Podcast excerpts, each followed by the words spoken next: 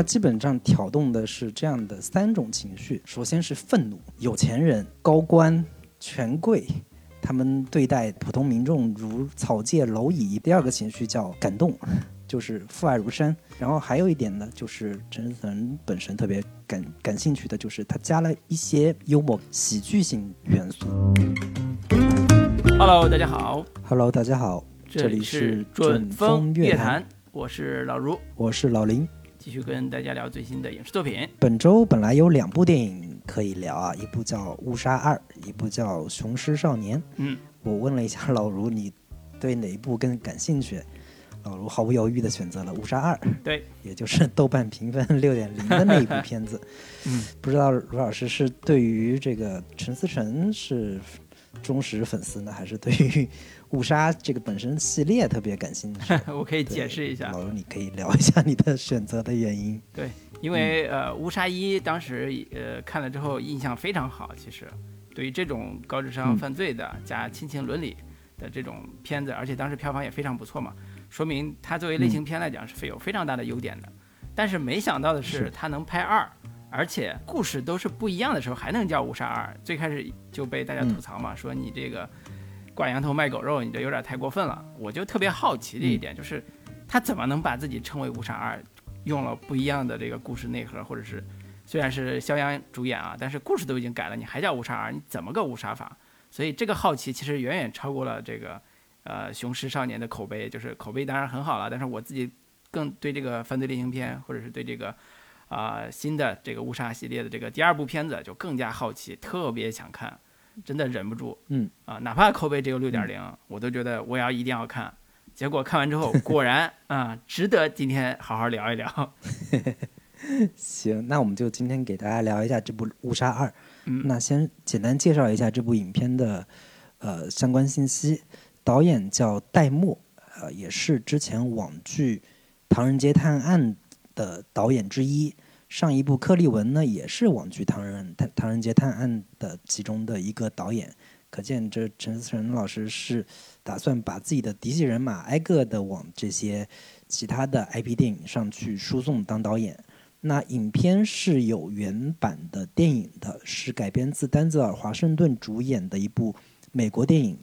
叫《迫在眉睫》，这是一部2002年的电影。那编剧方面也大部分都是他们《唐探》宇宙当中的这个成员。包括李鹏是《误杀一》和网剧《唐人街探案》的编剧，那刘无四也是《唐探三》跟网剧《唐人街探案》的编剧之一。那还有一个叫杨梅园，是《京城八十一号》的编剧之一。那主演方面包括有肖央、呃任达华、文咏珊、陈雨思、宋阳。啊，李治廷，也就是长得跟这个王力宏特别像的一个演员。那还有张氏和尹子维以及姜浩文。那这些演演员阵容里边，除了肖央跟姜浩文是原版上一部《误杀一》的演员之外，其他都是新加入的演员。那上映时间是二零二一年的十二月十七日。影片片长一共是一百一十八分钟。目前豆瓣评分是六点零，那票房方面三天是三点五四亿，这个票房成绩还是非常不错的。对，那基本的影片信息就是这些。对，然后刚才也提到了这部片子的改编自啊二零零二年的好莱坞电影叫《迫在眉梢》，那这部电影我刚看了一下它的豆瓣评分啊八点四分，然后也就是说原作电影八点四分啊由著名的。啊，好莱坞影星丹泽尔·华盛顿主演。那翻拍版，国内翻拍版就是这部《误杀二》，是六点零分，所以豆瓣网友是非常苛刻的啊。就是在这个 改编之后的这个作品，我我我是在之前看那个好多公众号呀，包括一些朋友圈的这个发言，就是在这部片子上映之前，就对这个片子已经有质疑了，说你这个翻拍啊，你好，中国就没有编剧了吗？中中国就没有故事了吗？非得翻拍国外的作品？啊，就是对这质疑声不绝于耳，尤其对啊陈思诚这位这个幕后的这个监制，也是提出了非常多的批评。呃，那这些都是关于这部电影之外的一些话题。在我看来，我们真正要聊电影，就要好好聊电影本身啊，聊聊这个电影好到底好不好。到底值不值得看，对不对？它上一部《误杀一》是豆瓣目前还维持在七点五分这样的一个成绩，嗯，对于国产片来说，这样的一个分数是相当不错的。那《误杀一》本身很多人都会带着呃第一部的期待，认为是一部悬疑、惊悚、犯罪类型片，嗯，但是看完之后，就很多人都会发出这样的疑问：这片子一点儿也不悬疑，然后。片名还叫误杀，那到底误杀了谁呢？这个好像从头到尾都不知道这个谁被误杀了，最后观众只能认为是可能误杀的是观众，会这样会有这样的一个疑惑。那我们各自来给这个片子打一个分数吧。好，这个说一下相关的一个推荐。好，老我先来啊。我觉得这个片子啊是一个现象级电影，所以我一定要这个先给这个片子打一个六点五分，来表示一下我的支持。啊，我觉得它比豆瓣六点零分是不公正的，它值得六点五分的评价，也就是它是在及格线之上，还有那么一点点小小的这个优势的一部作品。啊，当然，在我看来，这部续作可能未来还有机会做《无杀三》等等等等，啊，作为《无杀》系列，有可能像《唐人街探案》一样成为一个系列。啊，但是在我自己的呃感受里边，或者在我自己评价里边，可能这个《乌杀》系列的含金量。或者跟社会情绪的这种搅合或者是碰撞，要比《唐人街探案》的这个系列要更有价值，甚至说在未来的中国电影史上，啊，乌杀系列的价值可能要高于《唐人街探案》的价值。虽然《唐人街探案》的系列的这个票房比较好啊，但是我觉得乌杀系列的价值可能更高。稍后我们会再详细解释为什么是这个道理。那同时呢，这部电影同样的用一种犯罪类型片的这种元素。啊，和家庭伦理和甚至说煽情的奇观性的这种情感包装在一起，做了一个既让人觉得有点悬念、有点这种强冲突的故事，同时呢又是一个催人泪下的啊讲父子深情的一个煽情片儿啊，非常符合国内观众的这个口味。呃，同时呢，这个片子也有它的一些呃，在我看来可以有争引起争议的地方，比如说它是不是应该叫一部批判现实主义作品啊，批判现实主义电影，因为它好像在。讽刺权力啊，讽刺一些幕后的黑手啊，甚至说对他们直接的进行现实批判，那它是不是应该叫一部现实现实主义批判电影？我觉得这个都值得商榷，甚至可以深入讨论的。但是这个话题非常有意义，非常值得当下去讨论。就是我们现在还有没有针对这一类的观众想看的和现实的这种矛盾结合的比较紧密的所谓的现实主义批判现实主义作品有没有啊？而且有没有类型化的作品？能够让我们观众看出啊心潮澎湃的情绪来，我觉得这就是它稀缺的地方，也是它值得肯定的肯定的地方。哪怕你可以把它总结为这是陈思诚的这个偷来的东西，或者是鸡贼的东西，但是你不能否认这是一个正常的商业流程能够完成的作品。所以这些点我都觉得是值得在这部作品里边以及木木沙系列里边都值得去探讨的一个现象。这个现象本身就代表着国内观众对于啊影视作品的需求吧，以及。影视创作者在创作这类作品遇到的各种的困难和解决的办法，这个解决的办法，无杀系列提供了一个解决办法，好不好？自由评说。但是这部我觉得六点五分我是给定了，所以我推荐大家喜欢看啊悬疑悬疑片、犯罪片的啊观众，我是推荐看的。可能满满足不了你的高智商悬疑的概念，但是是一部在国内当下值得探讨的一部作品。那我的评价就完了。林老师，那我这个顺应豆瓣网友的民意啊，还是打六点零分。嗯，对，我觉得首先我必须必须揪着这个点来说，就是《误杀一》作为一部翻拍作品，它在改编上有亮点，然后把一部相对小众的印度电影进行本土化的一个改造，或者说它并不是真正的本土化，是有一种叫离岸转内销式的一个改编。呃，我承认这部作品的成功之处啊，但是。你《误杀二》再次选择了翻拍，然后片名还叫《误杀》，然后选择改编的作品是一部二零零二年的美国电影，还要形成一个系列，我觉得这个事情就让我非常非常的膈应。如就是这个片子在我这儿，如果是这样的一个操作的话，起评分就不会很高。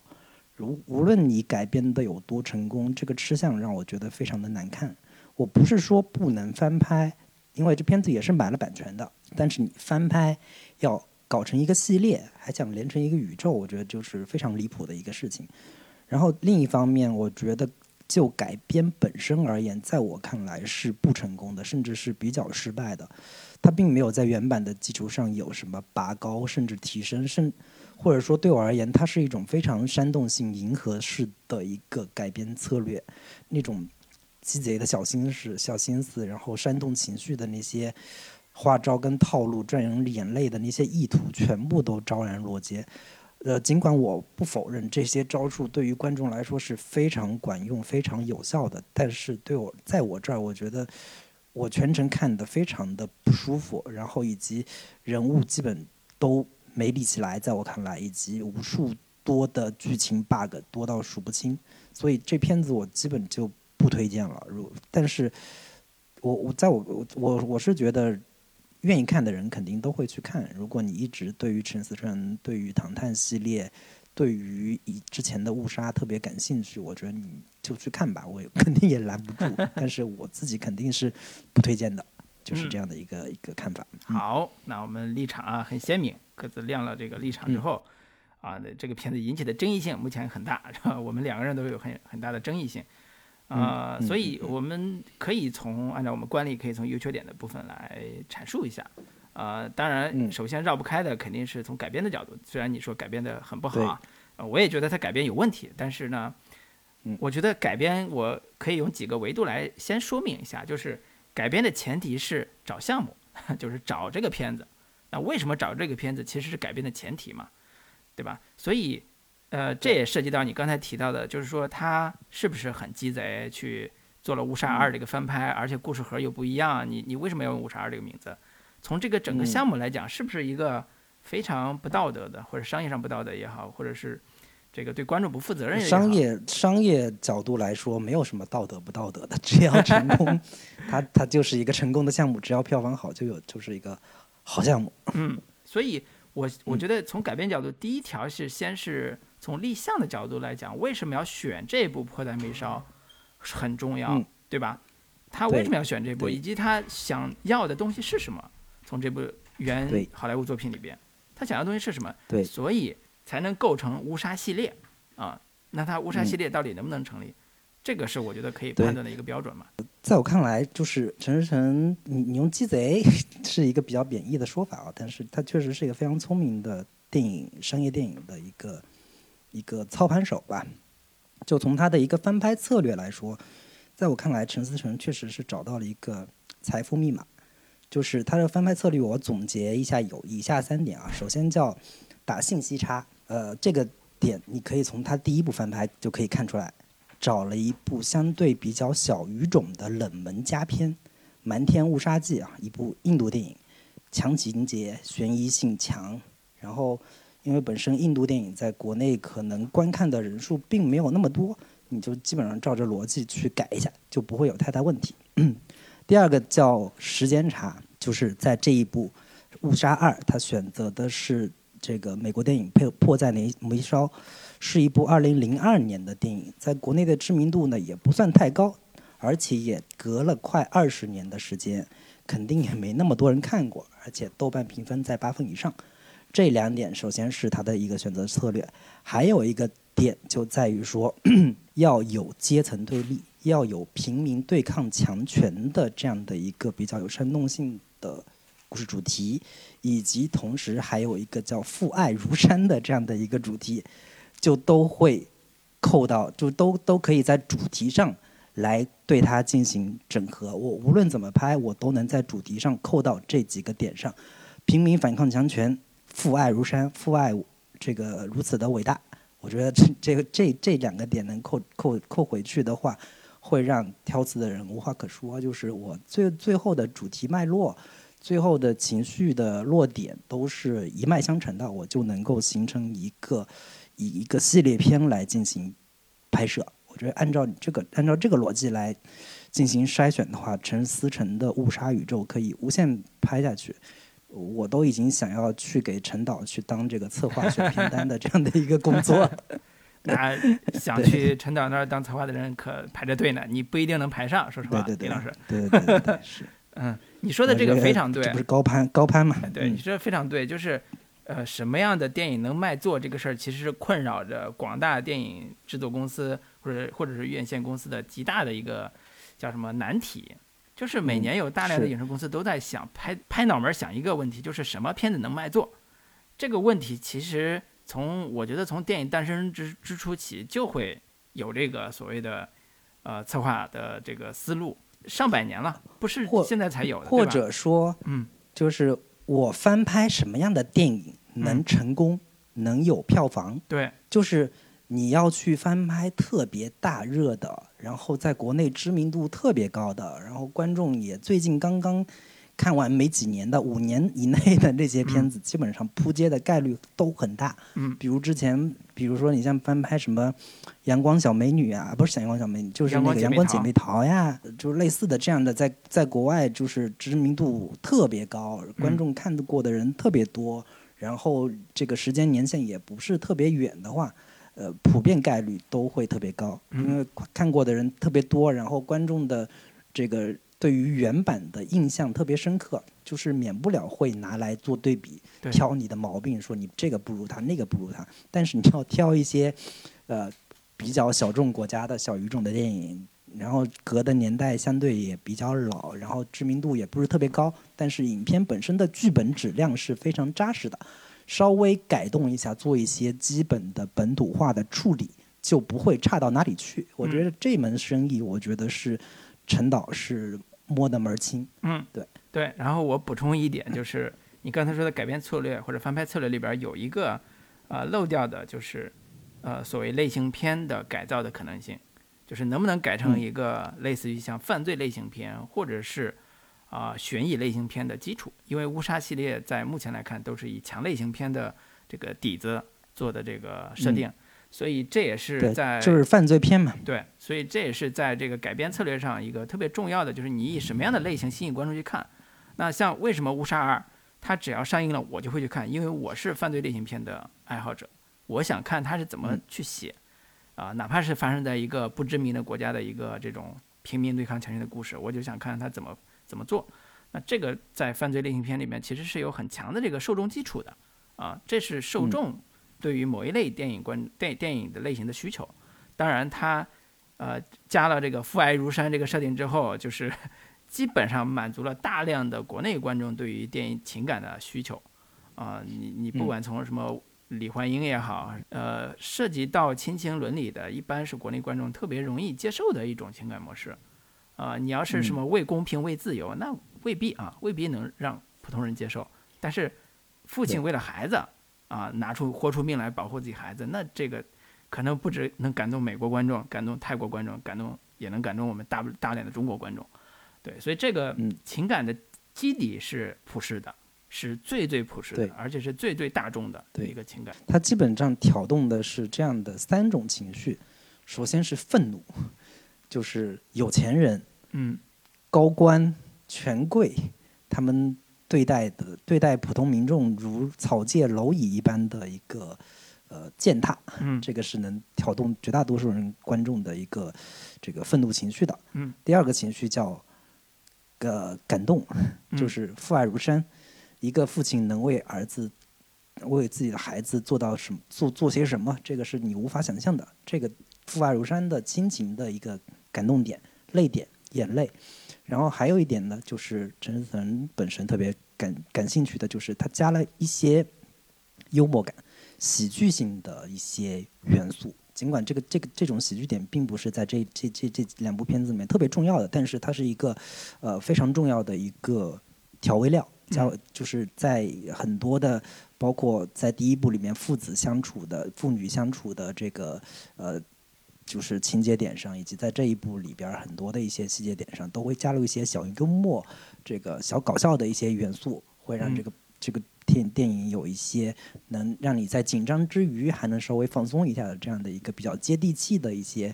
呃笑点吧。这三种元素调和起来，能让观众又哭又笑又愤怒，就是基本上都占占全了。难道你不你不觉得呃这种你刚才列举的这个愤怒感动幽默感这种呃模式是很多韩韩国同类型的作品的叫财富密码吗，或者叫流量密码吗。嗯。韩国的很多类似的犯罪片也是这种写法，啊，也是这种这个娱乐性跟亲情伦理和阶级对立或者是愤怒感有有关的，啊，对，所以我我是觉得说这个没有所谓的叫道德高下之分啊，在这个在这个环节上，就是这是一个在创作故事里边如何调动观众情绪的密码，是创作者如何调动观众情绪的密码。这个密码被嗯。好莱坞验证了无数遍，韩国片验韩国电影验证了无数遍，只不过我们国内观众没有机会看到国内院线里边有自己的团队创作出来的本土的特别好的作品，但是有，其实嗯。有。你比如说《我不是药神》，你用同样的这几条嗯对应，也能对应上。嗯所以这不是一个好像我们去哪儿偷来的流量密码，其实这是一个电影本身带来的一个大众娱乐消费产品的一个流量密对码。，或者说所有商业类型片的一个创作规律和创作的一个套路，我们并没有在这个意义上去批判他，或者说在这个意义上对他进行这个大肆的攻击。对对对我我我觉得还是可以从从一个就是原版跟这一部改编作品的一个差异之处来进行切入，看看他的这个改编策略到底是成功的，还是一个比较失败的一个尝试吧。嗯就是原版的叫《迫在眉睫》，英文名叫 Johnny Q，这样的一部作品。呃，两部作品在基本的故事大框架下是基本相似的，就是大基本的框架就是一个父亲遭遇到了儿子心脏病需要换心脏，命在旦夕的这样的一个困境之下，于是劫持了一家医院。这个设定在两部里边都是一样的。那核心的改动点主要是两个点啊，就是在《迫在眉睫》里边，主角的主要矛头指向的是美国的医疗保险制度以及私立医院里边他们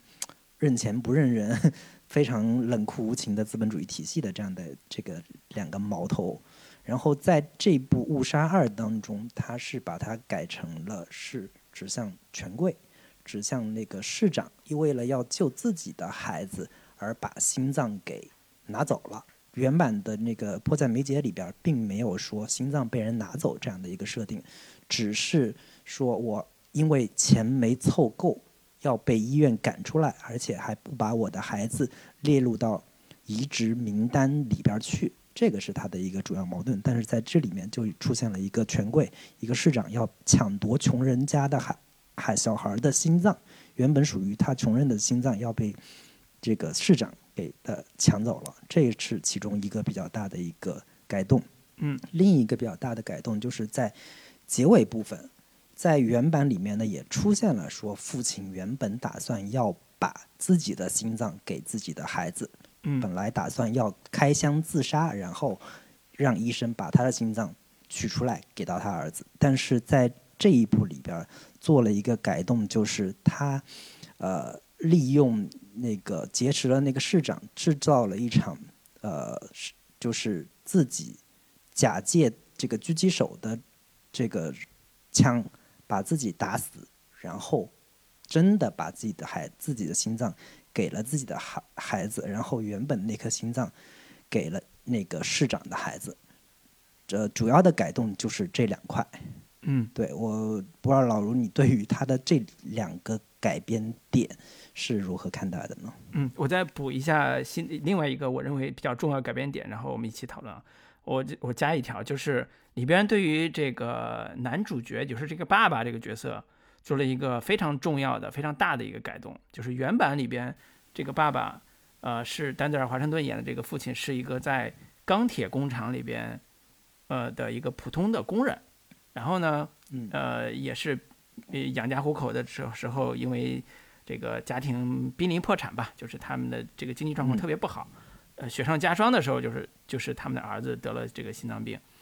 呃，也就是说，他这个爸爸是一个产业工人，然后呢，在芝加哥，芝加哥是美国的这个钢铁工钢铁这个城市嘛，锈带地区，啊、那这个是一个非常重要的一个叫大众认同基础，就是这是一个普通人家、普通工人。千千万万个普通老百姓身上都会发生到的一个呃重要的事件，就是当你的孩子生病之后，这个国家的医保体系不能为你提供非常好的呃救命的这个这个保险，啊，而且各种想办法去去去折腾你。那这个是一个原版故事里边非常重要的一个底子。那翻拍过来之后呢，这个爸爸是一个啊影视从业者，编剧，对，影视从业者是个编剧，然后平常就是写一些被甲方骂的狗血喷头的这种通俗的这种大俗套的故事。他也没有什么所谓的，看起来也没有什么所谓的艺术理想要干嘛干嘛。这时候呢，也是一个普通人设定，啊，遇到了儿子遇到这个这样一个非常重要的这个疾病之后，他不得不这个非常诡异，就是一个中国人在泰国当编剧，华人这个我不知道他是写啊，对，你是给华人电视台写电视剧呢，还是说给国内的影视影视工业写写剧本的？对，所以，但是我觉得这个人设的变动特别重要，呃，重要的原因是为了满足这个片子的类型化改编，就是原来的原电影可能在我看来叫社会问题片或者叫剧情片，啊，经过这个这个重新的改编之后，它是一个强化的犯罪类型片的改造，啊，就是故事新新版的这个改编之后的电影是上来第一场戏就是拿枪要去急诊中心去。抢医院，我觉得相比起这个编剧身份还是产业工人的身份的改动，我觉得这个叙事结结构上的改动是更关键的。就是在原版的《迫在眉睫》里边，它是一个正序的一个讲法，就是他一开始一个父亲在面临工作以及家庭陷入经济危机这样的一个处境，忽然孩子生病了，然后如何一步一步去筹钱。筹钱筹不到，最后因为孩子要被赶出医院了，于是，在不得已之下，拿起了枪劫持了医院。对，然后后续再展开。但是在这个故事里面，故事开场上来就是那个肖央所饰演的林日朗拿着枪把医院给劫了，然后再通过一个电视台记者的一个摄像机镜头，一点点回溯出来他到底是遭遇了什么，然后，呃，他。之前受到的不公正待遇是什么？呃，一一开始他会有一个层层的一个展开，就是一开始观众以为哦，你就是因为没钱，所以你要劫持医院，那大家就觉得你这太过分了，大家都那那穷人多了，医院也不是慈善机构，你你这么做太过分了。然后再一点点揭开，哦，原来是孩子的原本的心脏被别人给抢了。对，他他会有这样的一个叙事上的张力的一个一个改动吧。对，所以呃，把咱们刚才说的改动的几个部分笼统起来看的话，它制造出来的效果就是在原版电影里边，我们对于男主人公或者这个爸爸的身份的认知、情感认同是很强的。一开始就知道这个爸爸为什么呃要为自己的家庭努力奋斗，然后这是儿子生病之后他该怎么办。顺顺顺着他的情绪一步一步推向高潮啊！那翻拍的这一版其实上来是不认，就是你不了解这个父，不了解这个男人是谁，然后慢慢的作为一个情绪反转或者情节反转的方式，不停的去反反转出来他的各种各样的所谓的身背后的身世啊、家庭的背景呀，以及他为什么这么做的原因。它是一个非常标准的犯罪类型片的这种强情节式的这种写法啊，所以从改编的角度来讲，我觉得。它是相当于把一个类型改成了另外一个类型，然后呢，在这个改造过程中，把人物的情绪逻辑，为了服务于第二种，就是第二个犯罪类型片的改编，做了非常重要的呃切换或者讲，所以这是一个呃相变相的叫类型化创作的一个思路。当然，我觉得这个思路呃改编的过程中啊，呃会出现大量的问题。这个问题就在于你做了这样类型化改编，但是你原来的故事能不能支撑起来这样的类型？表面上是可以的，因为好像是一个抢这个所谓的医院的这样一个犯罪犯罪行动，但是人物逻辑和周围的人物关系以及最后的呃反转，就是关于他爸爸要把自己的这个啊这个生命给儿子这个反转，嗯是不是能够达成？我觉得这些都是在观众看这个片子里边，嗯。经常会陷入到一个纠结状态的一个点。我觉得这个可能就是我对他对他改编最不满意的一个地方。他为了实现一个类型化叙事的一个效果，而把这个人物可以给观众的一个共情点，或者说能让观众对这个人物处境以及他这个人本身的人物性格魅力、性格特色的这些点，基本都给消除了。我觉得这个，呃。肯定得结合原版来进行对照来看，就会看得更清楚。就是我把它分成两个点，就是医院内和医院外这两两重呃人群，或者说这两个两处的人物群像，我觉得在我在看迫在眉睫的时候，我是看得非常清楚的，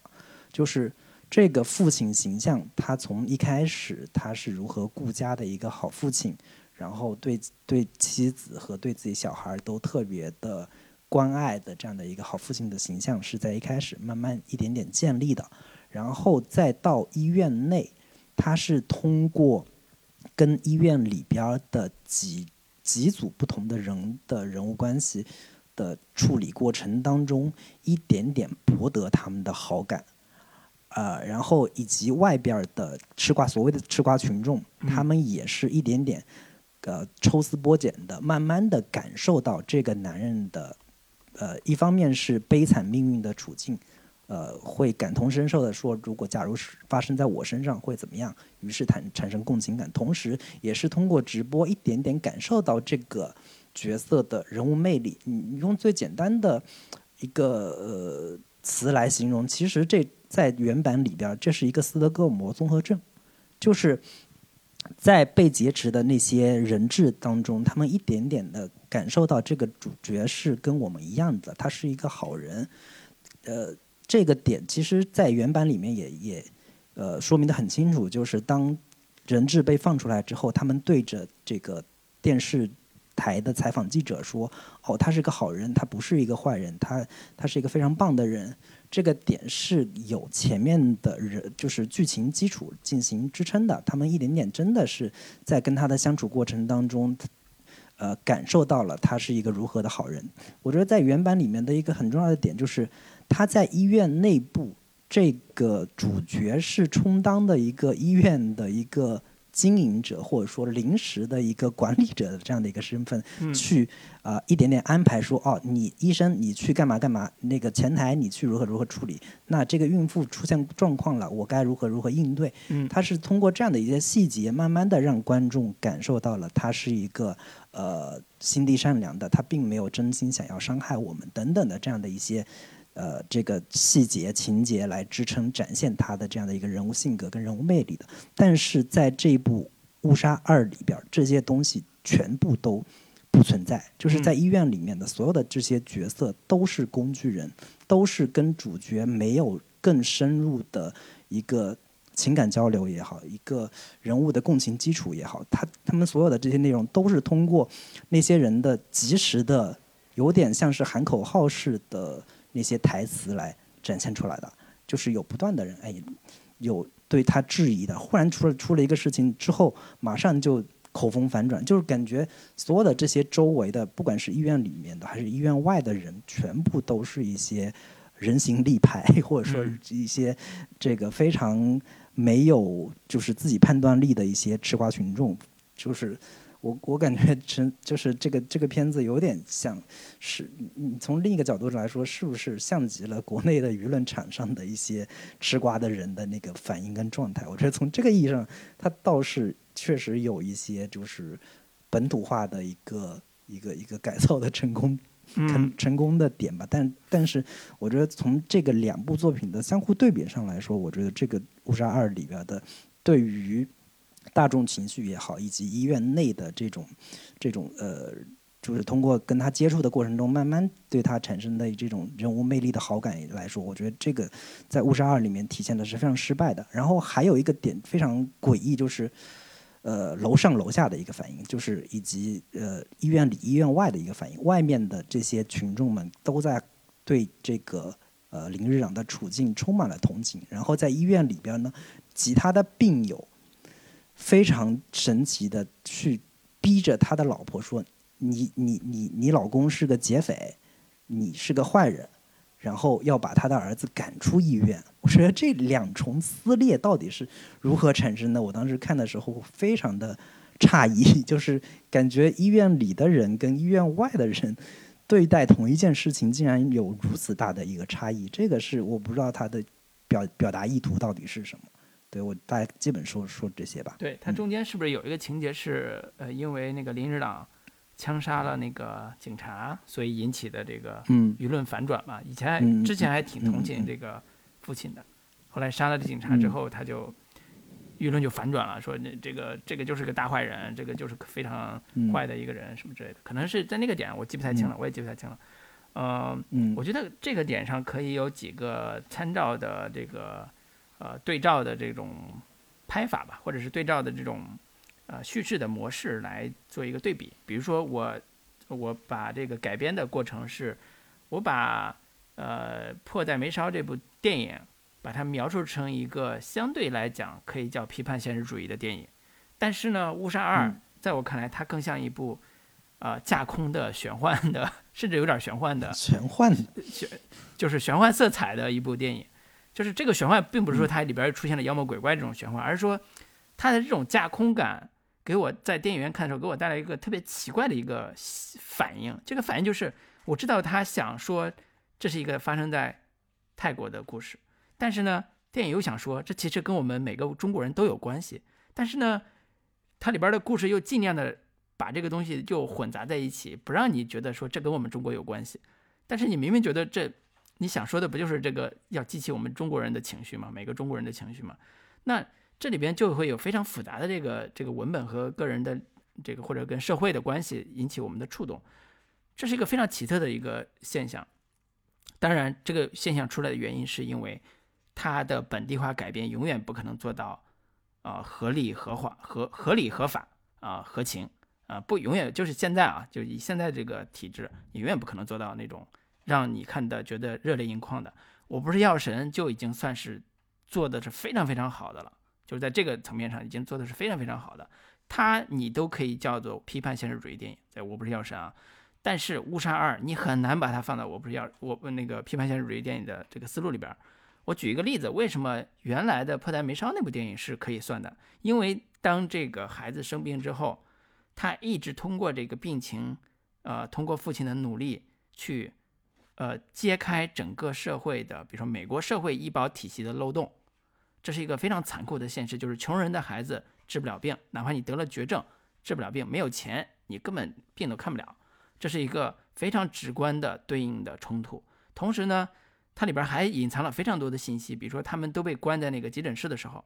啊，那个临那个那个男主，就是这个时候他得到了另外一层的非常诡异的信息，就是所有的孩子，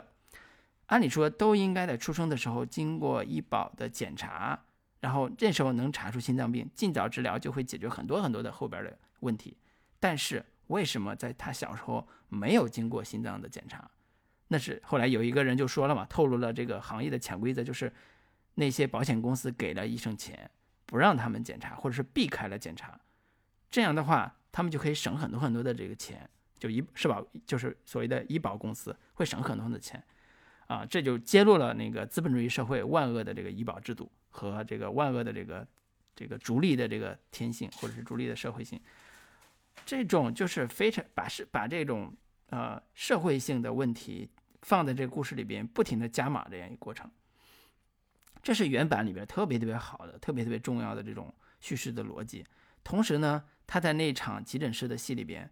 通过不同的角色来呈现当时社会的不同的样貌。比如说有一个我印象特别深的一个戏，就是里边有一对特别年轻的那个男女啊、一对小年轻，看着像情侣一样。男的呢是一个看起来像富二代的一个一个一个男孩，女的呢是打扮的也很时髦的一个女孩。然后这个男孩就一直耿耿于怀，说怎么没有医生来帮我女看我女朋友这个受伤的这个事儿。后来他才发现说，这个男人就是家暴这个女孩的一个元凶，所以那个男主就把他打了一顿，然后揭露了其实有些这种非常当下的社会议题的这种所谓家暴元素啊，所谓的这个亲情元素的这种变形的这种东西，在原来电影里边是比比皆是的，但是在翻拍之后。变成了什么？变成了一个特别搞笑的一个桥段，那对男女之间的故事变成了说，那女的在打我，而不是我打了那个那个女孩。就是他把一个特别严肃的、特别有社会议题的一个话题，轻轻的置换掉了，置换成一个特别搞笑的一个桥段。对我觉得这种置换，我不是说不可以，我是说，从这个小细节你能知道，他所有的置换都把所谓的社会问题变成了一个架空的东西，就连最后的所谓的权力的东西，就是鸡蛋碰石头一样的权力的较量，都像一个架空的玄幻一样的故事，而不是一个现实主义故事。所以这个就是你可以，你可能在电影里面看着，哎，挺爽的呀。那个底层向特权发起了攻击啊，最后那个也得到了这个命运的救赎啊。那那那你付出的代价是什么呢？你的反思是什么呢？然后。我我相信很多豆瓣的观众在打分的时候，会对最后我们普通人飞蛾扑火一样，然后为什么赢的总是你们？然后我还付出了我自己生命，父爱如山，是我救了自己的孩子，那我付出的代价是什么？那社会背后的根源是什么？社会这个社会问题背后能不能解决这个社会问题？所有这些都是被含混而过，一带而过了，就被轻飘飘的给或者叫置换掉了，或者是给重新的做一个。啊，父爱如山的一个烘托的气氛给推上去了，就就就不会对这个故事有反思，啊，所以这个是我对改编，我对这个改编最不满意的一个地方，就是你可以用犯罪类型片去包装这个故事，你包装的特别好，我也我也我我觉得是特别特别欣赏的，但是犯罪类型片最重要的是什么？是通过犯罪的过程或者犯罪的动机来引发社会问题的思考和反思。这个是非常重要的，我觉得好多韩国片也好，或者好莱坞片也好，它在这个问题上是特别的敏感的。就是我不是一拳打过去是虚的，我是有针对性的，就是当下的社会现象。哪怕是像不是犯罪类型片的，像那个小丑这样的电影，它都是非常直接的针对的当下的社会议题在发生的。呃，我们反而是为了卖钱，为了去商业化，为了去啊。赚观众的这个口袋里那那几十块钱，然后把所有的想表达的东西都抽空了，变成一个虚壳一样的，看起来很精致的一个类型片，犯罪类型片。但是，嗯，它实际上是一个玄幻的东西，在我看来是个玄幻的东西。对，所以我就我我我在看的时候，我从头到尾，我一秒钟也没觉得这是一个批判现实的电影，它就是一个煽动情绪、煽动一个呃。大众普遍焦虑的一个一个一个电影，然后包括你刚才我提到的，对于医院里边的那那一对所谓的有点像富二代跟他的小女朋友的这样的一段戏，其实我在看原版的时候，虽然我觉得它也有一点就是煽动性吧，你不能说那个片子一点煽动性没有，但是它的那个煽动性是让观众觉得是一个相对比较正向的，能激起共鸣的一个点，嗯，就是一个。富二代把一个女孩作为自己的一个玩物，然后让她扮演金发的一个芭比娃娃似的这样的一个女孩，然后最后他一把把头发扯扯下来之后，怒揍了这个渣男，把他给控制住的这样的一个男性，让观众就是确实有心理上的一个疏解跟发泄的这样的一个点，但是。置换到这个电影里边，变成了一个，在我看来是一个非常抖机灵式的一个呃反转笑点，就是原来那个女孩才是一个伤害者，原来那个女孩才是欺负和家暴这个男人的这样的一个角色。我觉得你在当下的这样的一个女性主义思潮高涨的这个。时代背景下，你作为一个直男导演去抖这种机灵，在我我真的是替他捏一把冷汗，就是 没有人揪着这个点对对你进 对对你进行猛猛攻，然后票房还成还成绩还这么好，简直是不可思议。我觉得是算是逃过一劫，可能只是一个小小的桥段，观众不会对他太过于这个就是在意啊。包括还有很多的这些点在原版里边，它是呃就是对于。公务公务机构或者公务员体系的办事的冷漠机械、毫无人毫无人情化的这样的一个一个一个一个环境的处理，他们排队，结果排了半天发现排错队了，然后那个对方就指了指说你们该排去排那里等等的这样的一个手法，都是相对比较写实的一个处理方式。但在这个《误杀二》里边，他选取了一个看起来有一点点呃。gay 里 gay 气的这样的一个公务员，然后用一种极端浮夸的、夸张的一个表演方式来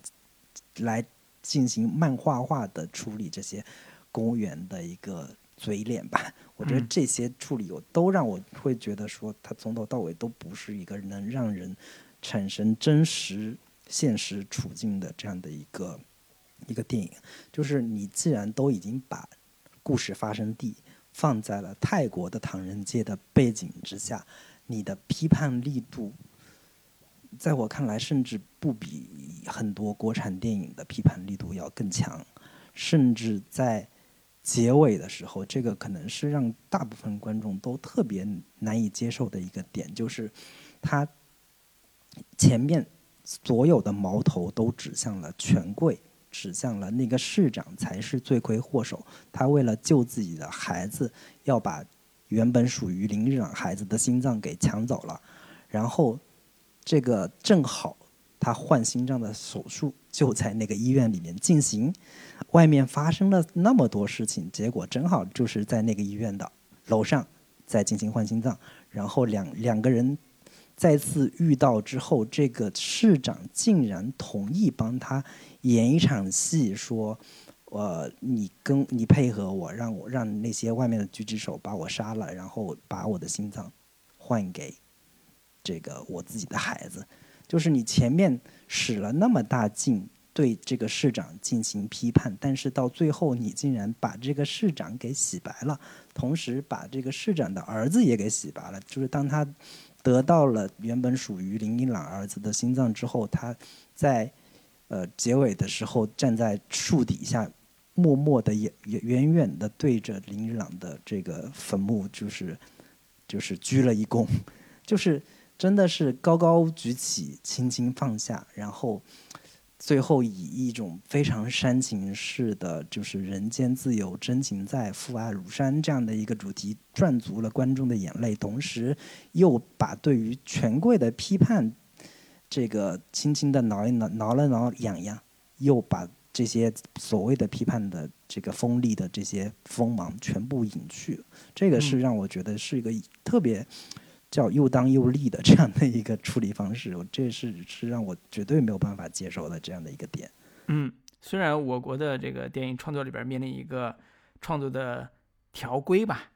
啊，这个条规就就是说啊，你不能塑造一个让人同情的反派啊，这是条规。但是经常在创作里边，因为啊也没有那么严苛了，就是你会创作，你会发现有一些作品里边会出现像《误杀二》里边的那个。令人同情的强权者，就是为了自己的孩子走向了这个犯罪道路。这可能也符合了啊我们国内的主旋律啊某一种主旋律，就是坏人也有人性啊，看好像彰显了我们在创作上的一种开明。但实际上这种写法是非常糟糕的一种写法。就是作为一个犯罪类型片或者犯罪片，时时刻刻提醒观众的就是所有的人物内心都充满了善良，人性是善的。其实这是一件非常非常可悲的事情，因为它蒙蔽了社会的真实的人性的真实那一面。就是人性它并不是只有善那一面的。你作为强权或者作为这个社会阶层的这个对立来讲，它也并不是一句人性都是善的就能解释得了的。他把所有的呃阶级对立也好，或者是社会矛盾也好，都归结于个人的善恶，这个是非常不尊重社会现实的。呃，所以这也是为什么到最后大家看到，不管是那个市长还是市长的儿子表现出来那种仁慈的心的时候，那种不满，是因为他背离了社会的普遍的意义。你说有没有一个强权者为了自己儿子牺牲牺牲自己的？有，真有。但是他不是以这种逻辑去描述的。所以我也是觉得这个片子本身它不构成一个特别特别严肃的一个。探讨的一个空间，就是你把它当成一个特别严肃作品里边去评价它哪个地方写的特别的深入扎实，然后有批判现实，我觉得谈不上。但是呢，为它找补一句，就是在当下的这个所谓的现象里边，我为什么叫它现象级？就是它是一个现象，这个现象构成了当下的方方面面的社会关系的一个加成。这个社会关系包括观众和电影的关系，包括啊翻拍。为什么要放在泰国？以及就算放在泰国，你还得拍成全人人心中都有爱啊，人性都是善的这样一个故事？为什么啊？所以以及我们为什么要对他这样的翻拍有这么大的争议或者这么不满的一个情绪啊？所有这些就是，嗯，罗斯克利那个讲道场，你你你你能玩的这个空间又这么小了，那你还想挣钱，你还想吸引观众，你还想符合各种各样的条条规，那你该怎么办？这这就是这样一个乌沙二的作品。所以为什么说未来的电影史上可能对于乌沙系列的这种评价或者这种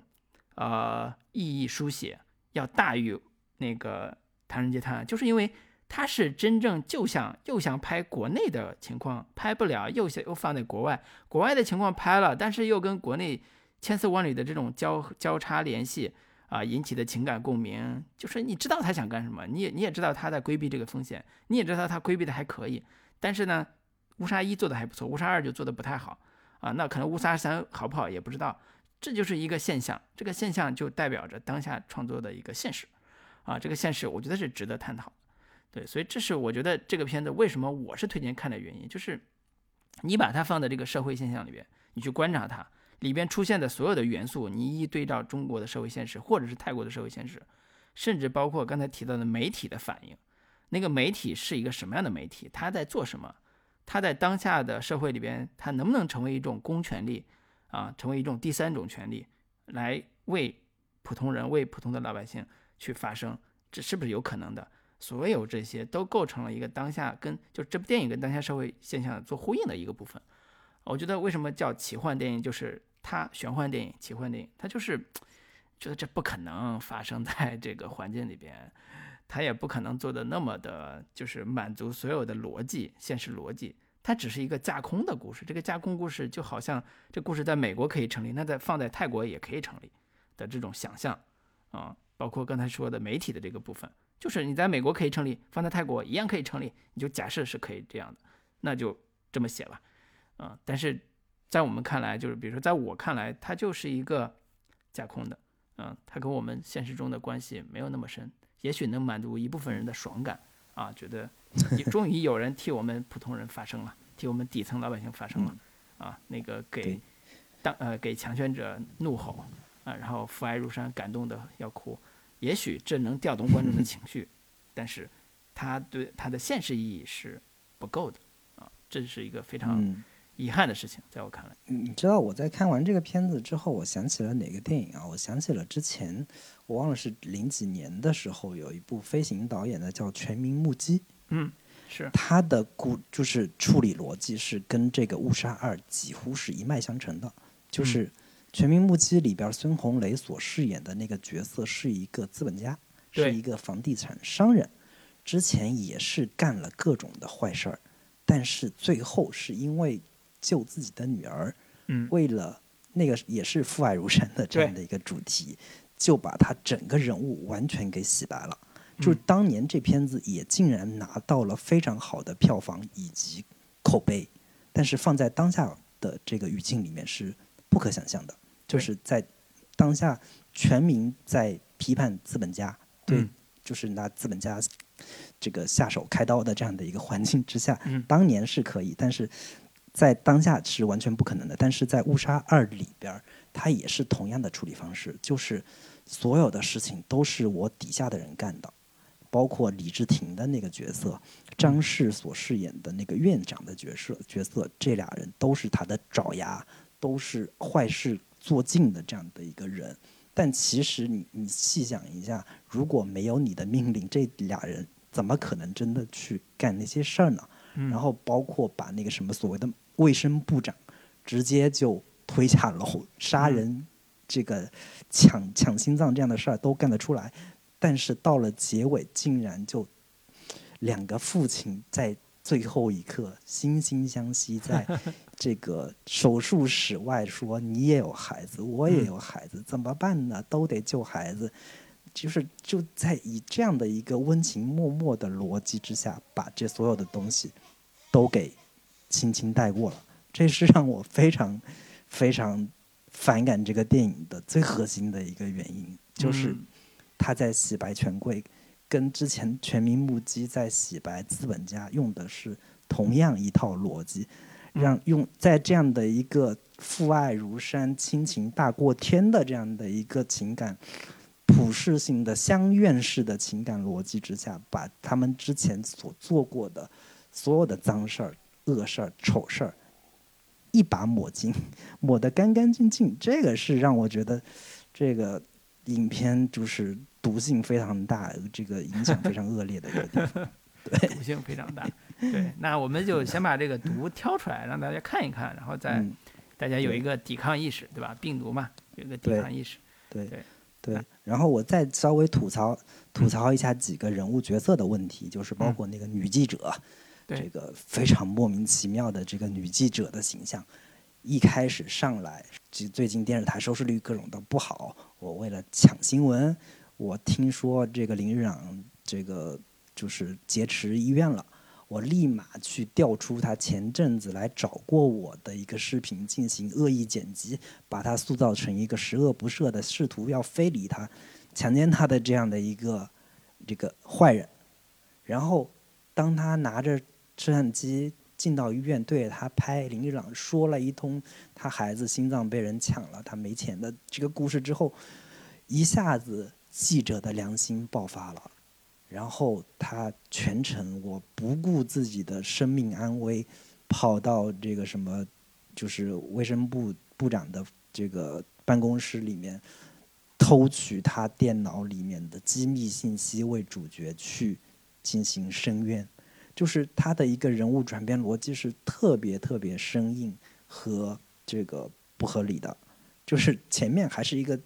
看起来满脸的这种邪恶的这样的一个。呃，就是逐利记者、黑心记者的这样一个形象，一下子就变成了一个善良如天使一般的人物。然后，包括其他的这个宋阳所饰演的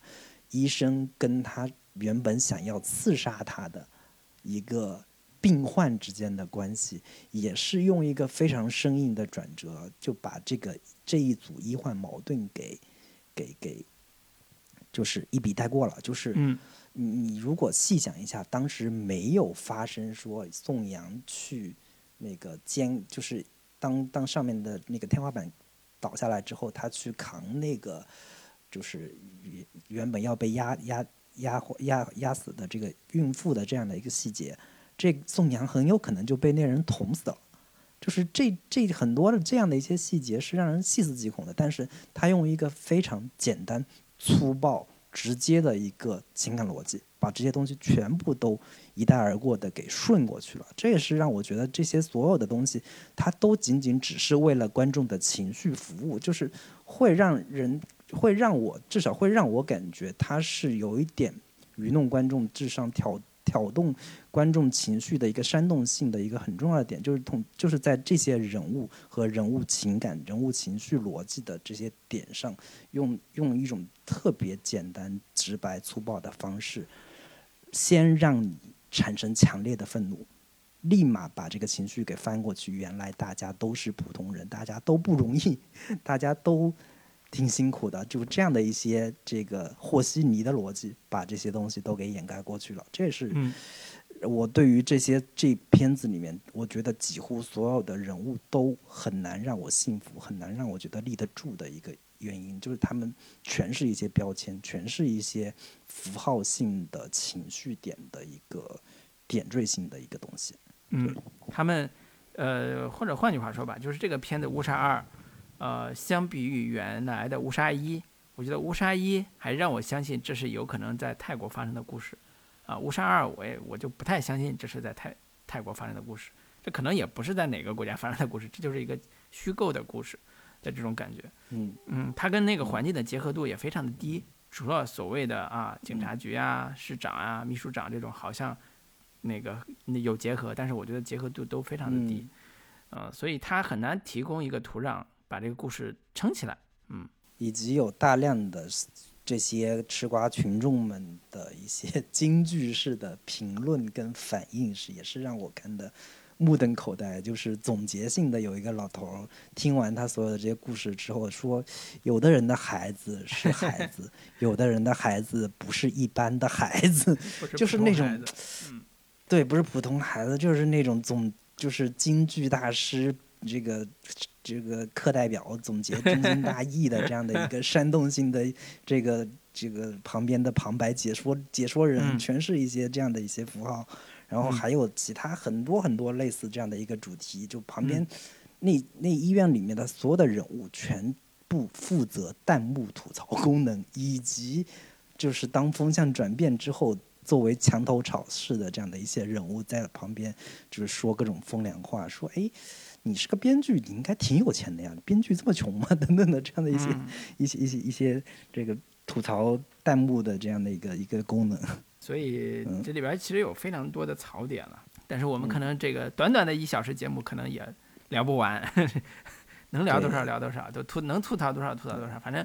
呃，这个片子呢，就是我个人觉得啊，咱们如果抛开改编，就是很多观众可能没有看过什么《迫在眉梢》这个原作，那如果仅仅从这部电影的电影院里边看的时候，可能有的观众觉得，像我觉得说。还可以啊，没有那么糟糕呀、就是说，它不是那种说你完全看不下去的片子，跟很多挂嗯。真正挂着羊头卖狗肉那种的国产片儿、国产烂片儿比啊，它它没有说完全看不下去，它依然能调动你的情绪，依然能让你情绪甚至有点激动，甚至说落泪。我说这嗯。都特别正常嗯，我们特别正常的这种情感，人类情感反应。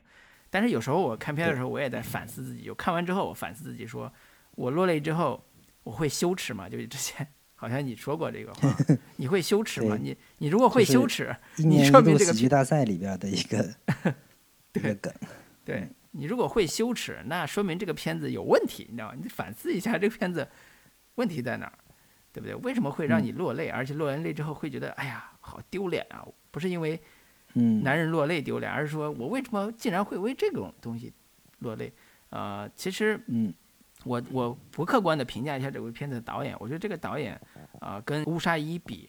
呃，水平还是差了一点点。我觉得乌沙伊的导演、嗯他的整体节奏跟对影像的处理风格上是拿捏度还是非常不错的。那这一部的，我嗯觉得我经常会因为他要煽情的长期的这个几个蒙太奇或者 MV 式的这种煽情段落而出戏。我我太讨厌这种拍法了，我觉得真的是属于那种没有能没有能力拍好一部电影的拍法，就是因为这一招太管用了，所以呢随随便便都能用，而且他用了好几回。我每次看到这种桥段，我都觉得啊，太这个导演水平真是没有追求，就那种感觉。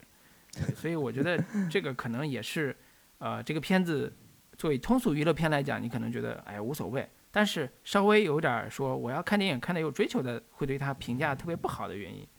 我自己替我们的嗯豆瓣网友找补一下，觉得说虽然打了六点五分儿，但是呢，呃，可能更多的是戏戏内戏外的很多种因素加成，给了这个片子的一个不高的评价啊，它的确也值得嗯大家这个批判一番啊，以警醒一下这个影视创作者同行们啊，观众没有那么好蒙骗。那这个虽然策划角度说，哎，这个片子立意呀，包括你刚才总结那三个点特别好，就是啊，怎么能够在翻拍策略上打击中现在的观众，对吧？从从影视从业者来讲，我们也是算计的，嗯我们也是啊有有这个所谓的业绩压力的，但是啊，那嗯。它电影不只是电影影视产品，它也是一部打动人心的、渴望能够跟观众交流的故事。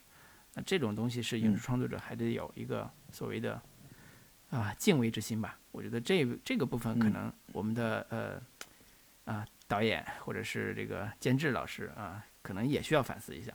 对，对就是呃，我觉得我前面吐槽了那么一大堆啊，就是呃，我相信我俩作为嗯舔猎 这个所谓的评论人、影评人这样的一个一个身份，就是我们的口味肯定跟很多普通观众的口味是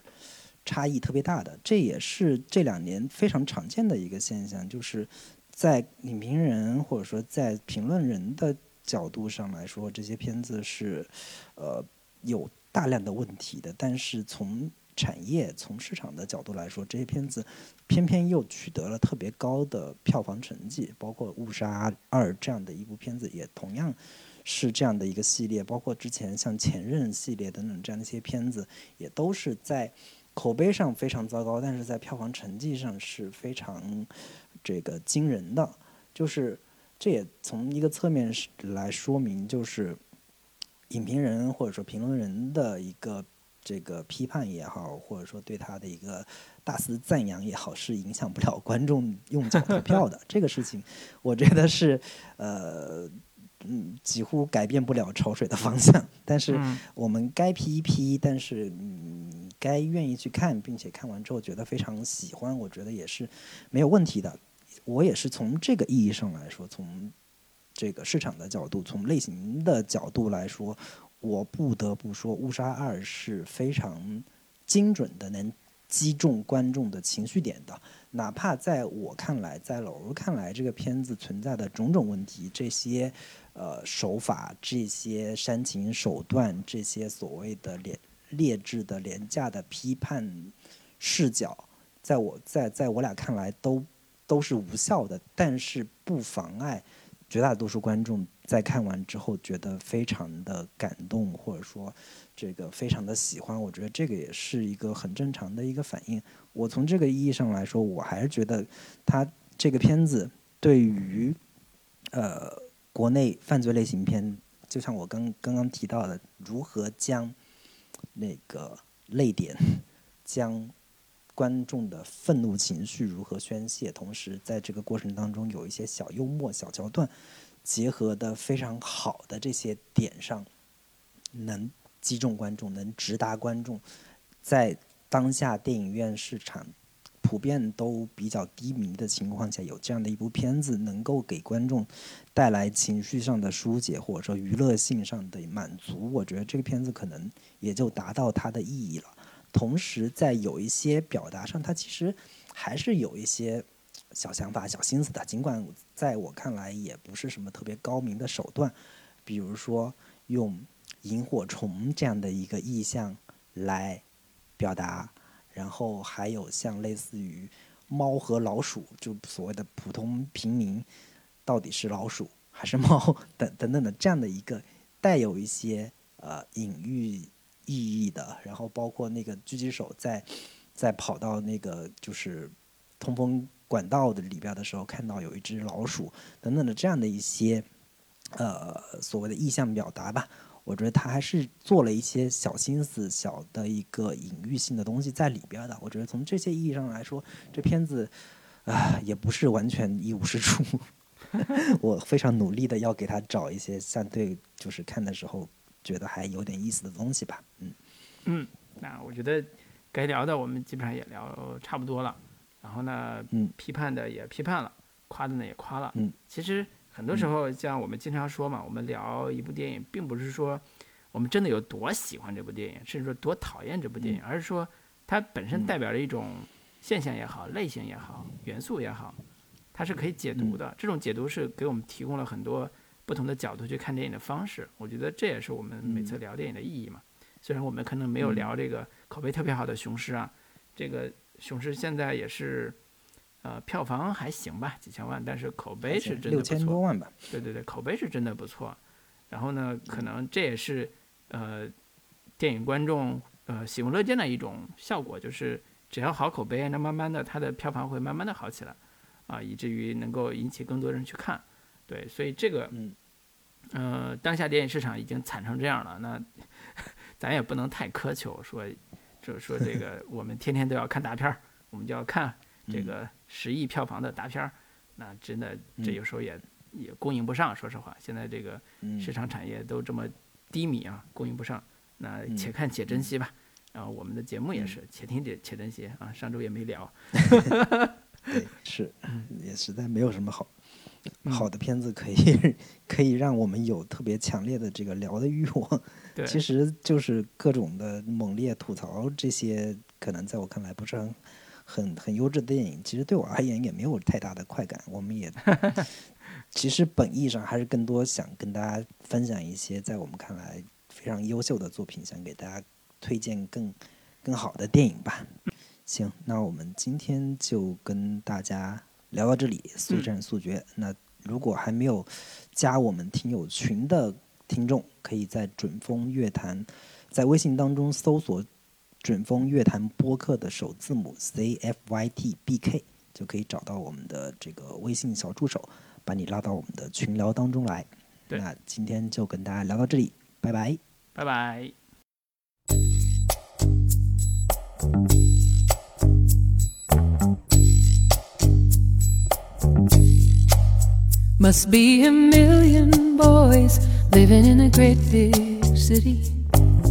I know that one of them is just right for me. I look up, down, down, down, all around, searching. I know he's out there waiting for me. I know somewhere somebody. along looking for somebody. Somewhere somebody Someone to waiting for me. me. Somewhere somebody's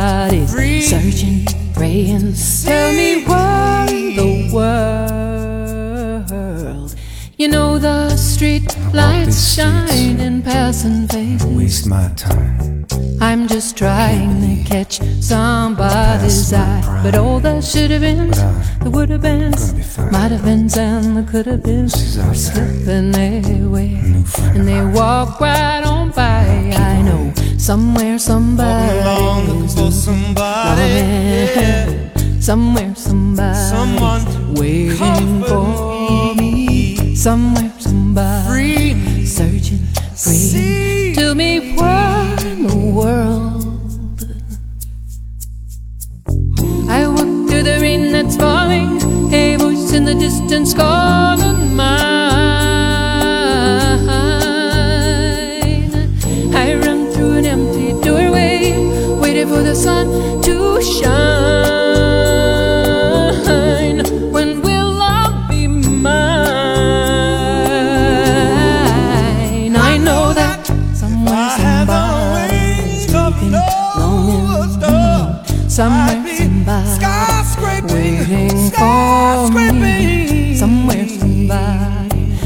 searching, Searching praying. from Tell me where in the world.